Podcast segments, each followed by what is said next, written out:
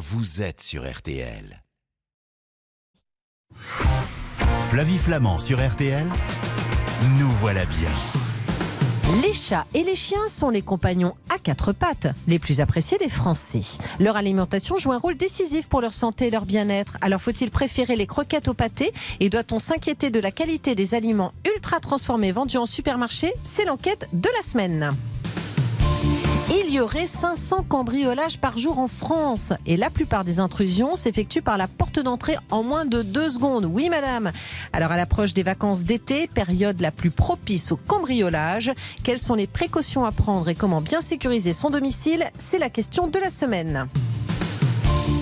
Boudé par certains pour son goût amer et anisé, le fenouil bulbe n'a pourtant rien à voir avec un verre de pastis. Aussi bon cuit que cru, peu calorique, antioxydant, bourré de vitamines, eh bien c'est un légume aux mille vertus et zéro déchet puisque tout se mange dans le fenouil. Alors, gloire au fenouil Mais comment le cuisiner? Ce sont les recettes de la semaine.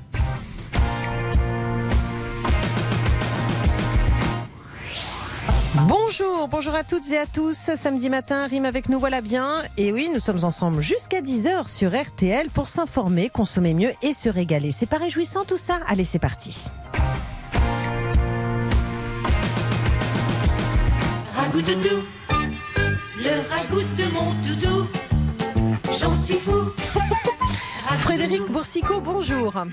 Bonjour. Je ne sais pas si vous connaissez hein, ce film Le coup du parapluie de Gérard Rourist avec Pierre Richard et Valérie Mérès. Et donc, on y chante Ragout Toutou. Euh, je m'en souviens bien. Eh bien voilà, vous êtes journaliste à Saint-M'intéresse. Peut-être que justement, c'est en voyant ce film ou en écoutant cette musique que vous vous êtes dit tiens, je vais faire une enquête sur l'alimentation des chiens et des chats sur le site de Saint-M'intéresse. Et c'est vrai qu'on se pose plein de questions concernant nos animaux. Euh, on dit qu'un chat sur deux est en surpoids. Moi, j'ai une grosse dondon à la maison, justement. Est-ce que c'est parce que la nourriture industrielle pour animaux est ultra transformée et inadaptée? Ah, Effectivement, euh, je crois que c'est un chat sur deux qui est en surpoids et Ouais. un sur trois qui est obèse. Ouais. Donc effectivement, la nourriture qu'on trouve dans le commerce est ultra transformée. Maintenant, est-ce qu'elle est inadaptée? Euh, Pas forcément, parce que quand même l'espérance de vie de nos compagnons a quand même beaucoup augmenté ces dernières années. Mmh. Aujourd'hui, c'est moins rare d'avoir des chiens de, de 15, 16, 17 ans, euh, ce qui n'était pas le cas il y a 20 ou 30 ans. Mais tout dépend de leur Euh, activité, en fait, non? Voilà, c'est ça. Le problème, c'est qu'effectivement, quand on garde un chat à l'intérieur, Ah oui. c'est en particulier vrai pour les chats, bah, forcément, ils deviennent facilement dodus parce qu'il suffit d'une croquette en trop par jour. Mm. Et au bout de quelques années, il sera forcément trop gros.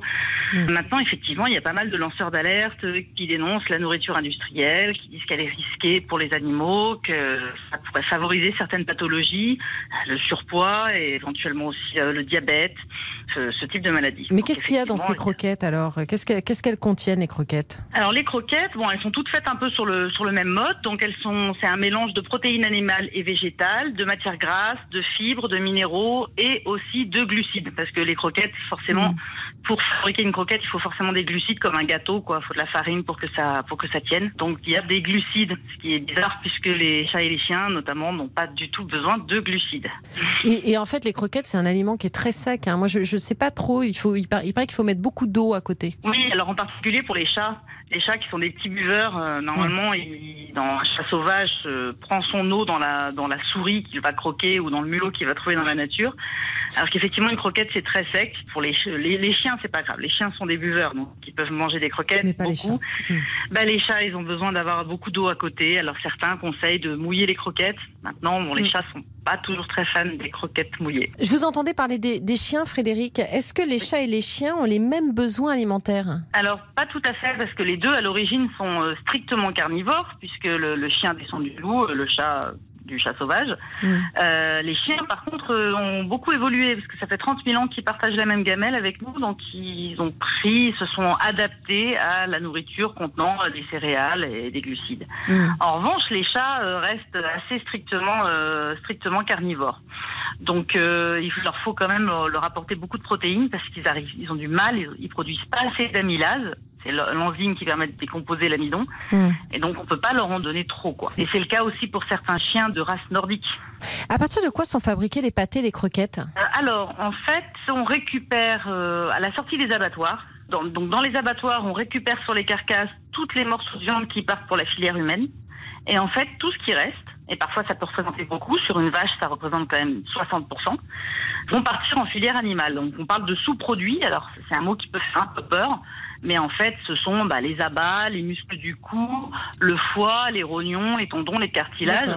Donc en fait c'est que de la viande qu'on pourrait manger, mais c'est pas forcément la viande qu'on apprécie. Donc les croquettes en fait et la pâtée, euh, nous les humains on peut les consommer, on trouvera pas ça bon parce que ça a un fort goût de foie, parce que les animaux ils aiment bien le foie. Mais ça, ne- ça- Donc, ça un n'est pas, foie. voilà, mais ça n'est pas dangereux pour pas- nous. Pas du tout. Ok, d'accord. Est-ce qu'on peut retrouver des pattes, des becs ou des cadavres d'animaux dans la pet food? Alors ça, c'est des critiques qu'on retrouve beaucoup, Oui.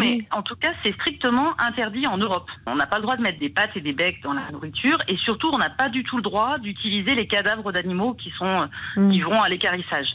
Euh, c'est pas le cas dans le reste du monde. C'est-à-dire Ah. qu'aux États-Unis, par exemple, on a le droit d'utiliser des animaux d'écarissage pour faire de la pâtée pour chiens, mais en Europe, c'est strictement interdit. C'est vraiment des filières qui sont totalement séparées. Donc on ne peut pas trouver ça en France, a priori. A priori, non. Bon, on va se retrouver dans un instant parce que la question que l'on se pose, en tout cas moi je le sais à la maison, je me dis mais est-ce que je dois leur donner des pâtés, des croquettes? Et puis parfois j'ai j'ai l'impression de, de, de, de vouloir varier et puis c'est pas une bonne idée. Enfin bon bref, on s'est pas tout dit Frédéric, à tout de suite dans Nous voilà bien. Flavie Flamand sur RTL, nous voilà bien. Flavie Flamand sur RTL, nous voilà bien.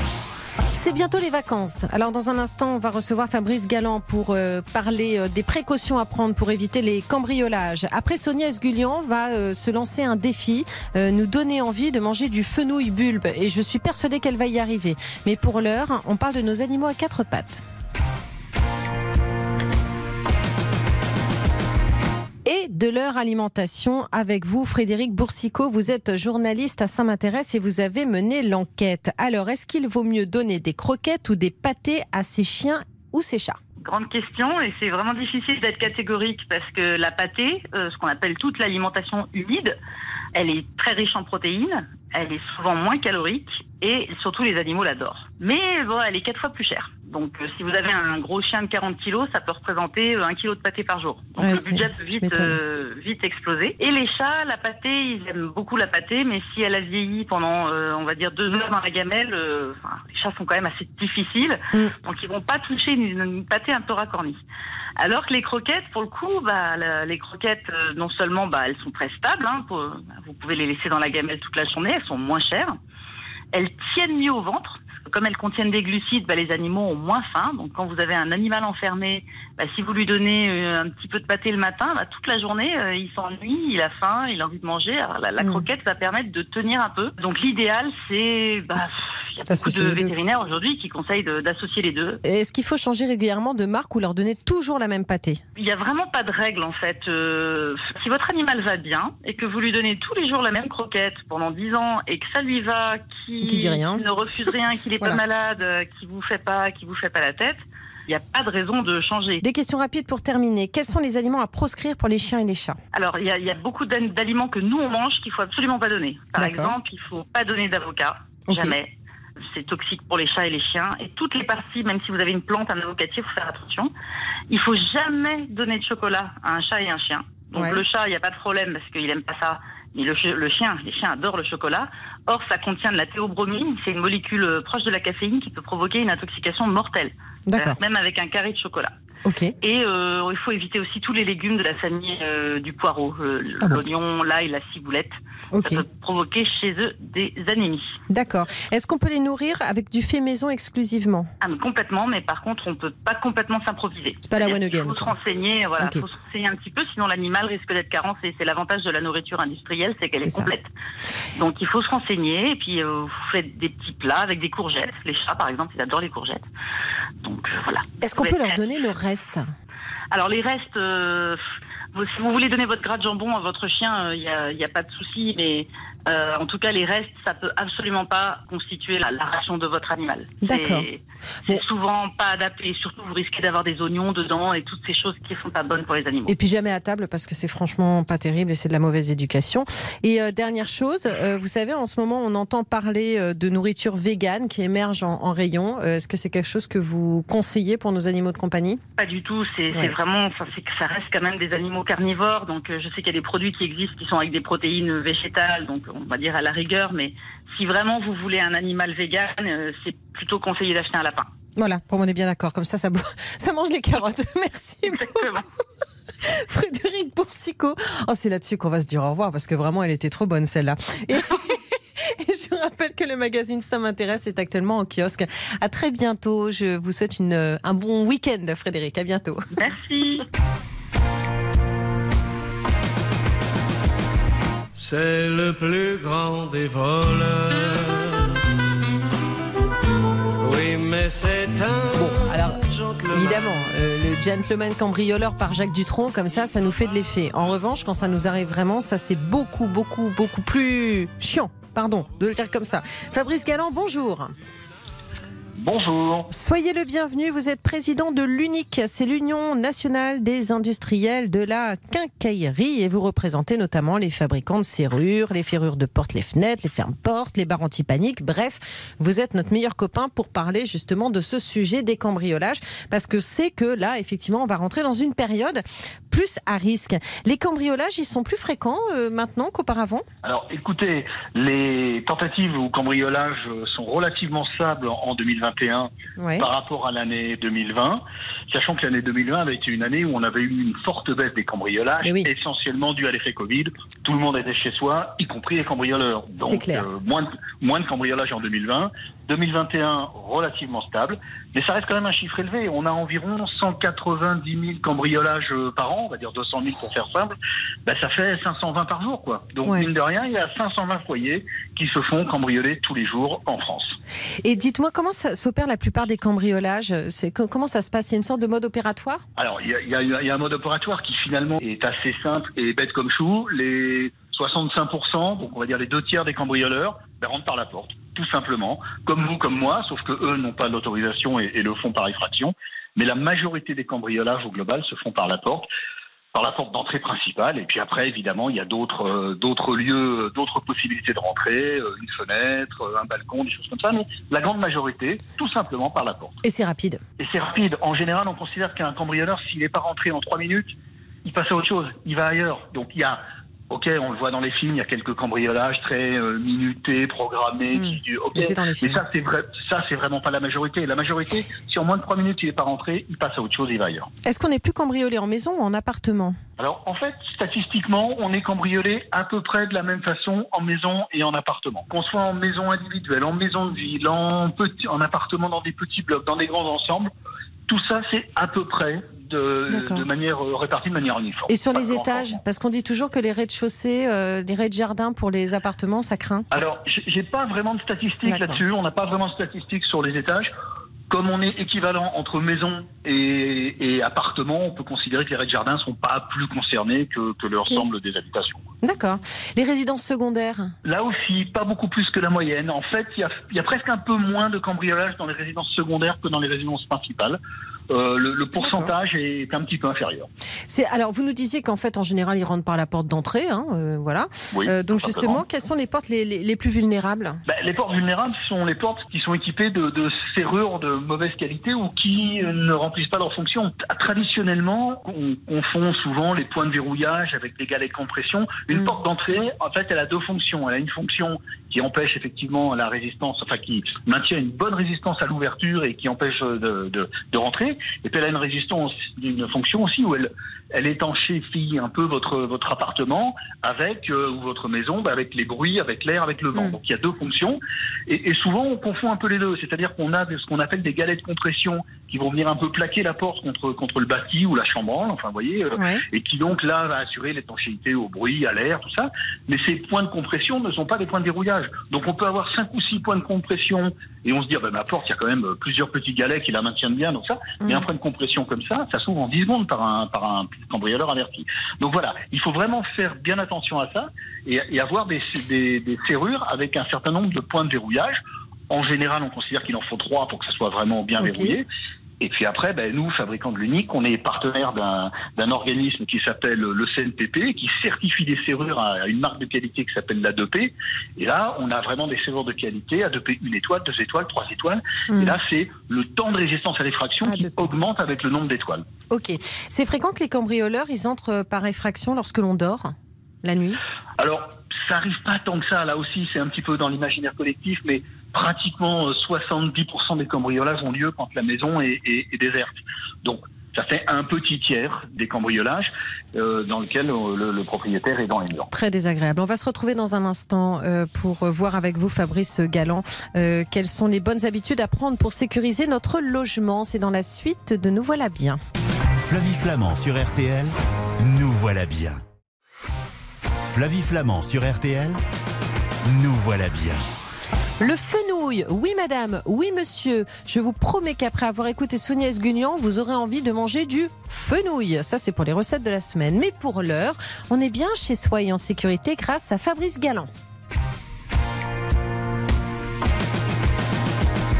Fabrice Galland, qui est président de l'Union nationale des industriels de la quincaillerie. Et il nous en faut justement de la quincaillerie pour se protéger, mais on y reviendra dans un instant. Euh, on parle donc des cambriolages. Il y en aurait euh, 500 par jour en France. Ça n'est pas rien et c'est angoissant quand même parce qu'on arrive en période de vacances, donc on sait qu'on est peut-être un petit peu plus vulnérable. Vous nous avez dit il y a un instant que dans un tiers euh, des cambriolages, le cambrioleur rentre quand les personnes sont euh, donc à leur domicile, hein, sont parfois aussi euh, peut-être la nuit, par exemple, en train de dormir. Euh, Qu'est-ce qu'on fait quand on se retrouve nez à nez avec un cambrioleur? Alors déjà dans ce tiers, À il y en part a avoir dans peur. Dans la moitié des cas, vous vous rendez même pas compte qu'il est rentré. Ouais. C'est-à-dire qu'il est rentré, vous Ça êtes là, mais vous vous en rendez pas compte. Voilà. Et puis après, donc il y a la moitié Mm. où vous l'entendez, et il y en a encore un petit peu moins où vous vous trouvez nez à nez avec lui. Ben, si on se trouve nez à nez avec lui, je crois qu'il faut pas jouer à Superman. Ah non. C'est pas le moment. Il faut éventuellement essayer de remarquer ce qu'on peut remarquer pour euh, derrière dire- donner à la police des indications sur la taille, euh, le poids, la voix, des Ouais. choses comme ça. Mais ne jouez pas au héros, quoi. Ce, 9 fois sur Mm. 10 ou 99 fois sur 2, sur 100, le jeu n'en vaut pas la chandelle. Ouais, et puis sinon, effectivement, lorsque l'on entend euh, quoi, on prévient la police. On prévient la police, exactement. On prend son téléphone, on prévient la police. On a tous maintenant un téléphone en général à Bon. portée de soi, et puis voilà. Oui. Bon, est-ce qu'il y a des choses à savoir maintenant, là, aujourd'hui, pour se protéger? Déjà, est-ce qu'il y a des nouveaux modes de cambriolage? On est en 2022. Oui, il y en a, il y en a, euh, il y en a régulièrement des, des choses nouvelles que, que les cambrioleurs essayent. Alors ce que ce que nous rapportent les forces de l'ordre ou, ou la gendarmerie, c'est que on commence sur des très grosses propriétés à avoir du repérage par drone. Effectivement, on envoie un drone, on filme, on voilà, donc euh, on repère un peu les entrées, les allées et venues, est-ce qu'il y a des chiens, pas de chiens, donc voilà, ça, ça arrive. On a aujourd'hui des verrouillages pour des portes d'entrée d'immeubles avec des, des ventouses, des choses comme ça. Donc là, les, les cambrioleurs maintenant avec des électroaimants ou Mhm. ce genre de produits sont capables de désactiver une ventouse. Il existe des systèmes de brouilleur d'alarme. Euh, les cambrioleurs peuvent porter des casques an- anti-bruit. Donc régulièrement, c'est un peu le jeu du chat et du, du gendarme et du voleur. hein. On a, nous, Mm. euh, industriels, euh, où on essaie d'améliorer les systèmes de protection et les cambrioleurs de leur côté essayent d'améliorer leurs moyens de rentrer chez vous. Alors, quelles sont les habitudes à prendre pour sécuriser mon logement lorsque je m'absente? Bah, déjà, la première chose à faire, et ça c'est vrai qu'on s'absente ou qu'on s'absente pas, c'est qu'on ferme sa porte et on la ferme à clé. On la claque pas, ça suffit pas de claquer une porte. Une porte claquée, on l'ouvre en un professionnel euh, sait l'ouvrir en deux secondes. Quoi. Il y a quand même énormément de cambriolage où il n'y a même pas d'effraction. quoi. C'est-à-dire qu'on pousse la porte et on rentre. Quoi. Donc premier truc, vraiment basique, mais les gens l'oublient parfois, on ferme sa porte à double tour. On évite, surtout si on est dans des étages relativement bas, de laisser sa fenêtre complètement ouverte. Donc euh, on ferme le volet, on laisse la fenêtre ouverte. Enfin, voilà, on- on- oui, d'accord, ok, on ferme les ouais, volets. je- Oui, je comprends. on, D'accord. on- essaie de trouver un compromis entre je laisse, je laisse rentrer un peu d'air et je pas la, fenêtre complètement accessible parce que sinon c'est facile quoi voilà. Et si on part longtemps, ben on essaie de prévenir euh, des, gens de, son entourage de confiance pour qu'ils puissent passer un petit coup d'œil de temps en temps, un voisin, un gardien, un ami. On essaie de faire relever son courrier. On prévient éventuellement également les, commissariats qui dans beaucoup de villes maintenant font des, des rondes et des patrouilles euh, pendant les grandes vacances d'été pour passer un peu devant les habitations ou les maisons qui sont occupées. Il y a beaucoup, beaucoup de mairies qui proposent ce système-là. On transfère ses appels sur son téléphone portable, c'est de plus en plus facile. Et puis voilà, comme ça, euh, typiquement, on a, on n'a pas l'impression, on donne pas l'impression d'être, euh, pas être Oui. là. On évite de poster euh, 25 000 photos montrant qu'on est en vacances. Alors c'est tentant, hein, on a tous envie de montrer. Ah, attention aux réseaux vacances, sociaux, exactement. Exactement, mais bon voilà. euh, On poste après coup. euh, on poste Voilà. après coup, on poste, mais effectivement, si on part si on part longtemps pendant un mois à l'autre bout du monde, c'est pas la peine de poster euh, des Exact. photos tous les jours pour montrer qu'on est très loin et voilà. Exactement. Euh, ne pas laisser, si on est dans une maison, c'est pareil, on laisse pas dans son jardin euh, des échelles, euh, des échafaudages, enfin tout ce qui pourrait aider le cambrioleur à rentrer chez vous d'un air détaché. Avec un panneau en disant Je suis parti de moi, je vous ai tout laissé. Exactement, voilà. Donc, Tu m'étonnes. et voilà. Des- Bon, Des choses comme ça. donc ça, ce bon sont les sens. choses de base. Maintenant, si je veux un système de protection à un prix raisonnable. Déjà, la première chose, c'est il faut empêcher les gens de rentrer. Ça, Mm. c'est le, le, le, le B à bas, la base. Donc, ça veut dire qu'il faut sécuriser un minimum sa porte. Pour ça, il faut faire appel à un, à un professionnel, à un serrurier de confiance, euh, distributeur d'une marque avec- dans un réseau agréé. Il en existe de, pas mal sur le, sur le territoire français qui va venir vous dire, ben voilà ce que je peux vous mettre. Et aujourd'hui, on peut mettre une serrure A2P, une étoile, multiplan de bonne qualité pour environ, allez, à partir de 500 euros, on a déjà un produit de Mhm. qualité avec des sécurités qui font que ça ne ça s'ouvrira pas en trois minutes, quoi. Et bon, 500 euros pour protéger son domicile. Comme on a vu précédemment, vous souvenez-vous que la plupart des cambrioleurs rentrent par la porte, ben, le premier lieu, la première chose à faire, c'est sécuriser sa porte avec une serrure de bonne qualité. Et puis après, effectivement, si on est en rez-de-jardin, si on est en maison, il y a toujours une ou deux fenêtres ou une ou deux portes qui sont un peu plus accessibles que les autres. Ben, Celles-là, on essaie aussi un peu de les protéger. On essaie de mettre des barres de condamnation par l'intérieur. Et puis, et puis voilà. Ça coûte combien tout ce matériel? Parce que je disais un prix raisonnable, mais c'est quoi un prix raisonnable? Euh, Je vous dis, une, une serrure de qualité euh, A2P une étoile, on, on peut. Alors, si on est très bricoleur, qu'on sait le faire, on peut trouver ça aux alentours de 350 euros dans une euh, dans une grande surface de, de bricolage sérieux. Si on est parisien en BHV, enfin des choses comme ça. On- on- voilà, pour 350, 400 euros, on trouve un produit et on l'installe soi-même. Mm. Si on n'est pas très bricoleur, qu'on a peur de mal faire, qu'on veut être sûr que sa serrure est bien posée, ainsi de suite, on fait appel à un professionnel, comme je vous le disais, et là, allez, à, euh, ça dépend un peu, mais aux alentours de 800 euros, on a une porte sécurisée, euh, ainsi de suite. Mais voilà, 500 euros, premier prix, on peut commencer à bien sécuriser sa porte et, et à mettre des choses int- intéressantes. Et je pense aux assurances, et ce sera ma dernière question, après un, après un, un cambriolage. Est-ce qu'il faut que je prenne des, ph- des photos finalement de mon intérieur et des objets que je possède, que je garde sur mon téléphone, que je garde sur moi ou quelque part ailleurs, euh, pour pouvoir me faire rembourser en cas de vol? Alors c'est toujours mieux, je, je suis pas un expert du remboursement des assurances, mais c'est toujours mieux d'avoir Ouais. des photos.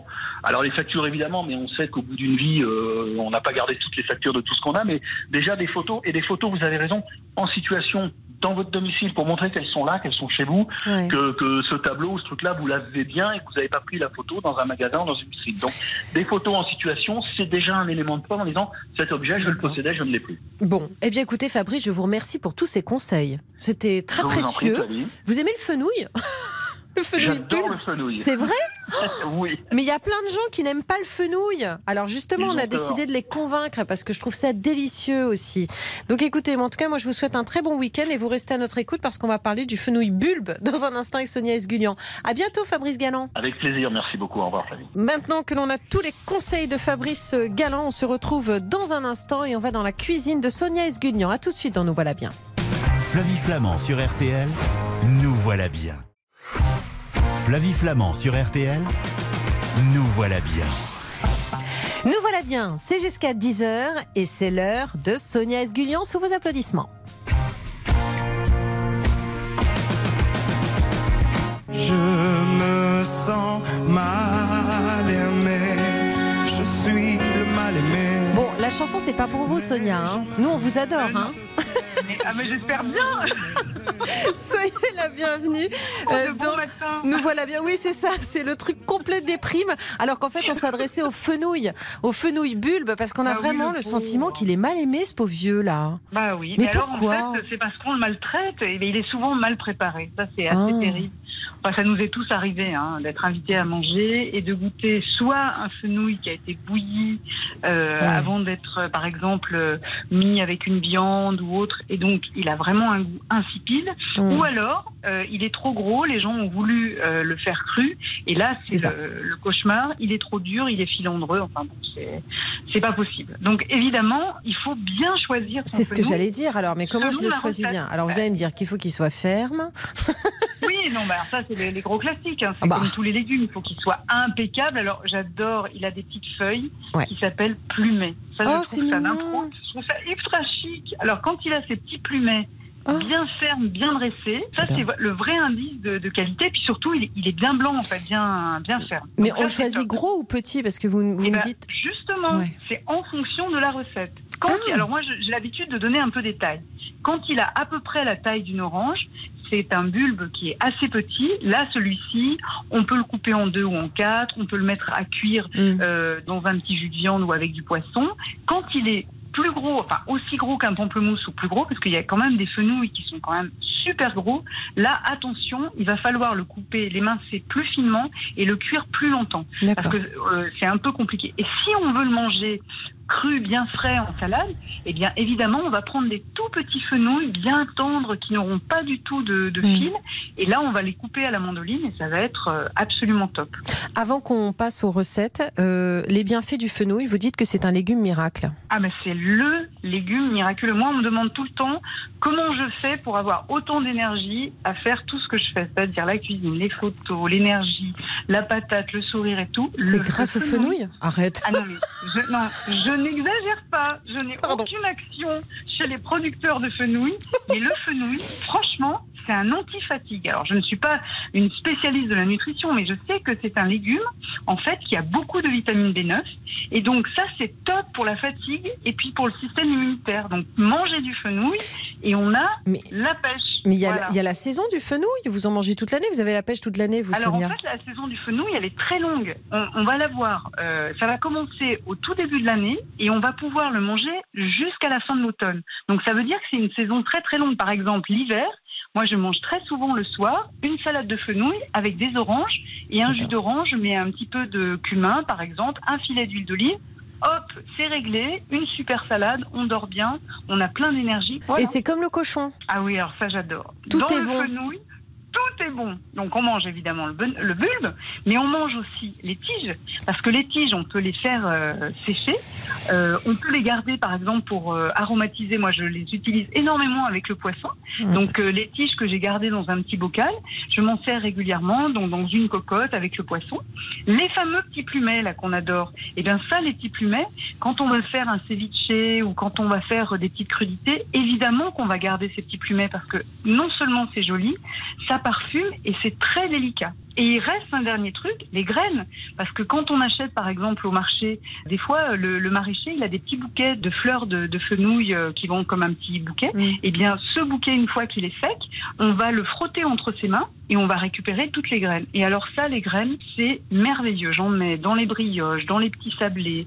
euh, on les mange comme ça, en fait. Enfin, je veux dire, Ah oui, c'est- ça, ça apporte un peu de On croquant. peut les quoi. manger entières, ou alors on peut les, les broyer, un petit peu comme le cumin qu'on peut utiliser entier ou broyé. C'est puissant, hein, on est d'accord. Au niveau du goût, c'est Ah un oui, goût très anisé. Donc il faut quand même. Voilà, Oui. c'est ça. c'est- Là, on y c'est- va avec modération, puis surtout, on essaie d'éviter que le, cette saveur couvre les autres C'est saveurs. bien Donc, ça. on- on- voilà, on les met avec euh, parcimonie, et puis on, alors on va les mettre surtout, par exemple, moi j'aime bien euh, quand on fait des associations avec les viandes blanches. C'est top avec euh, le poulet, le lapin, etc. Ça, c'est vraiment très très bon. C'est clair, on est bien parti. On passe aux recettes, hein Parce que Oui. alors, euh, d'abord, bon, Alors là- effectivement, j'ai appris qu'on pouvait, en vous entendant d'ailleurs, vous parliez tout à l'heure d'orange et tout, c'est qu'on peut aussi euh, donc en faire des desserts, hein Donc ça, c'est super. On peut Ah, confire le fenouil? Oui, alors en fait, on va faire exactement comme, Comme un autre fruit. Quand vous faites vos orangettes, eh ben, Ouais. quand vous faites vos orangettes, vous prélevez des zestes d'orange et puis vous allez faire un petit sirop. Donc on va mettre par exemple pour un litre d'eau, on va mettre à peu près 300 grammes euh, de sucre. On va bien faire euh, bouillir. Quand euh, le- le- la préparation est transparente, on va mettre ces zestes d'orange à confire. Bah, on fait la même chose avec le, le fenouil et on va couper des petits, un petit peu comme des bâtonnets de fenouil qu'on va faire confire et dès qu'ils sont un peu translucides, c'est prêt. Et ça, Super. franchement, dans des tartelettes, avec des salades de fruits, dans des sablés, dans le idée. cake, très très bon. Bon, allez, vous devez choisir une recette. Pissaladière de Aïe, fenouil ou saltimbocca C'est ça Ah bah, je vais choisir la pissaladière parce que c'est un truc qui me fait rire. Puis en plus, je vais avoir la ligue euh, de protection de la pissaladière qui va me tomber dessus. Bon, va bah, me très bien. Vous n'avez peur non, de rien. En fait, c'est une Allez. saladière sans oignons. En fait, on prend ces bulbes de fenouil, on va les émincer très finement avec la mandoline. Après, dans une sauteuse, on ajoute un peu d'huile d'olive, on met nos, nos lamelles de fenouil bien fines et on va les faire bien bien confire. Alors le secret, c'est qu'au début, on met le couvercle, on remue très souvent, et puis quand euh, on sent que le, les- les- le fenouil est bien tendre, on va retirer le couvercle et ça va donner une petite coloration au fenouil. Et ensuite, très simplement, on va établir euh, une pâte à pizza. Alors, on peut prendre aussi de la pâte birisée, mais je trouve que la pâte à pizza, ça se marie très très bien. On peut en trouver euh, de la toute prête à dérouler au Mhm. supermarché. On peut surtout acheter un petit peu de pâte à pain chez son boulanger, c'est top. On étale un disque de pâte d'une vingtaine de centimètres. On va ensuite recouvrir de fenouil confit euh, assez finement.